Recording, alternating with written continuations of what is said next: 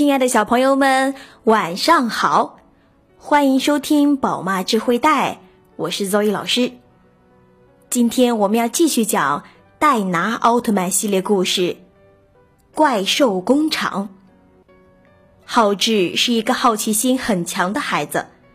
有一天，他看见一道亮光从天空中划过，落到了不远处。是流星吗？不，说不定是外星人的宇宙飞船呢。浩志循着亮光消逝的轨迹，来到了一座厂房前。他悄悄地靠近工厂的窗户一看，果然是外星人，他们正在这里制作怪兽机器人呢。超级胜利队接到了浩志的报告后，立刻派飞鸟和兽使前去查看。工厂内的一名工作人员热情地带他们参观了生产车间。你瞧呀，因为接受了大量的怪兽小玩具的订单，大家到现在还在加班呢。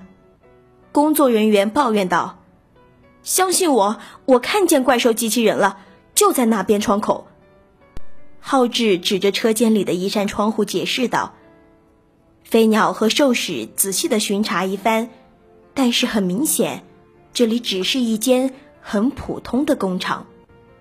浩志被飞鸟和兽使送回了家，他的妈妈连忙道歉：“对不起，给你们添麻烦了。”我想他是想通过这样的方法引人注意吧。浩志听了妈妈的话，失望极了，但是无论他怎么解释，也没有人相信他。当天晚上，浩志又潜入了那家工厂。他要找到证据，证明自己没有说谎。这时，白天在车间工作的三个人进来了。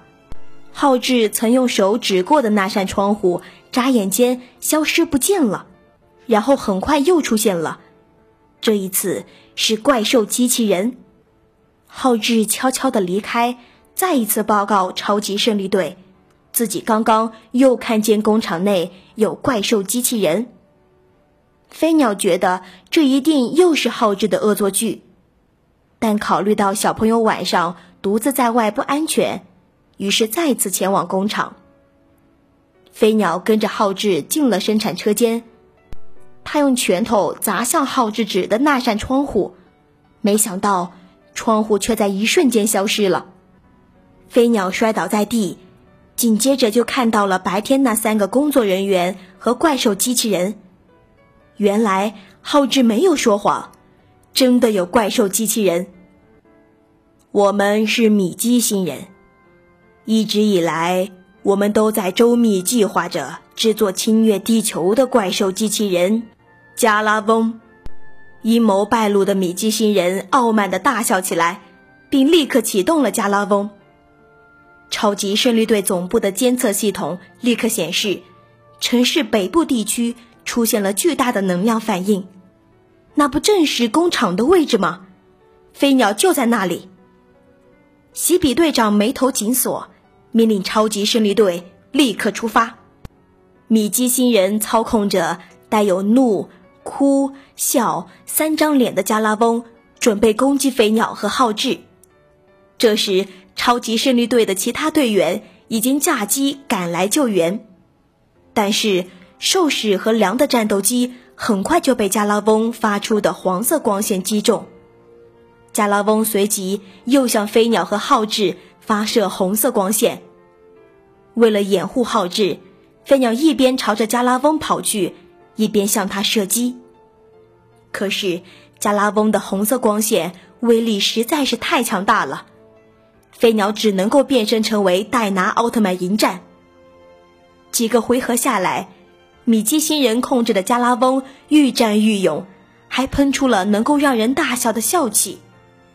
吸入笑气的戴拿奥特曼在那里笑个不停。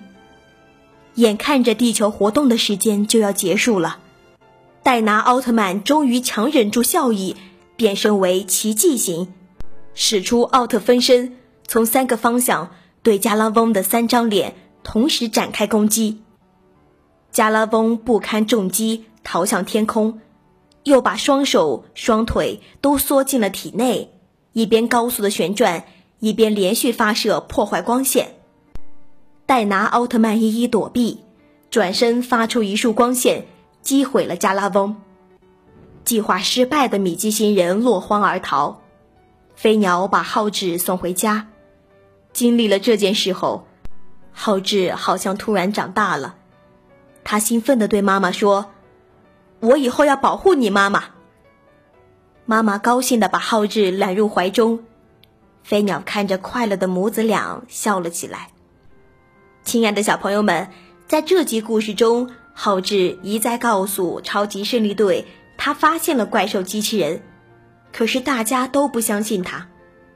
后来，飞鸟在工厂发现了米基星人和怪兽机器人，并变身成为戴拿奥特曼，成功的打败了怪兽机器人。事实证明，浩志没有说谎。他妈妈也为此感到欣慰。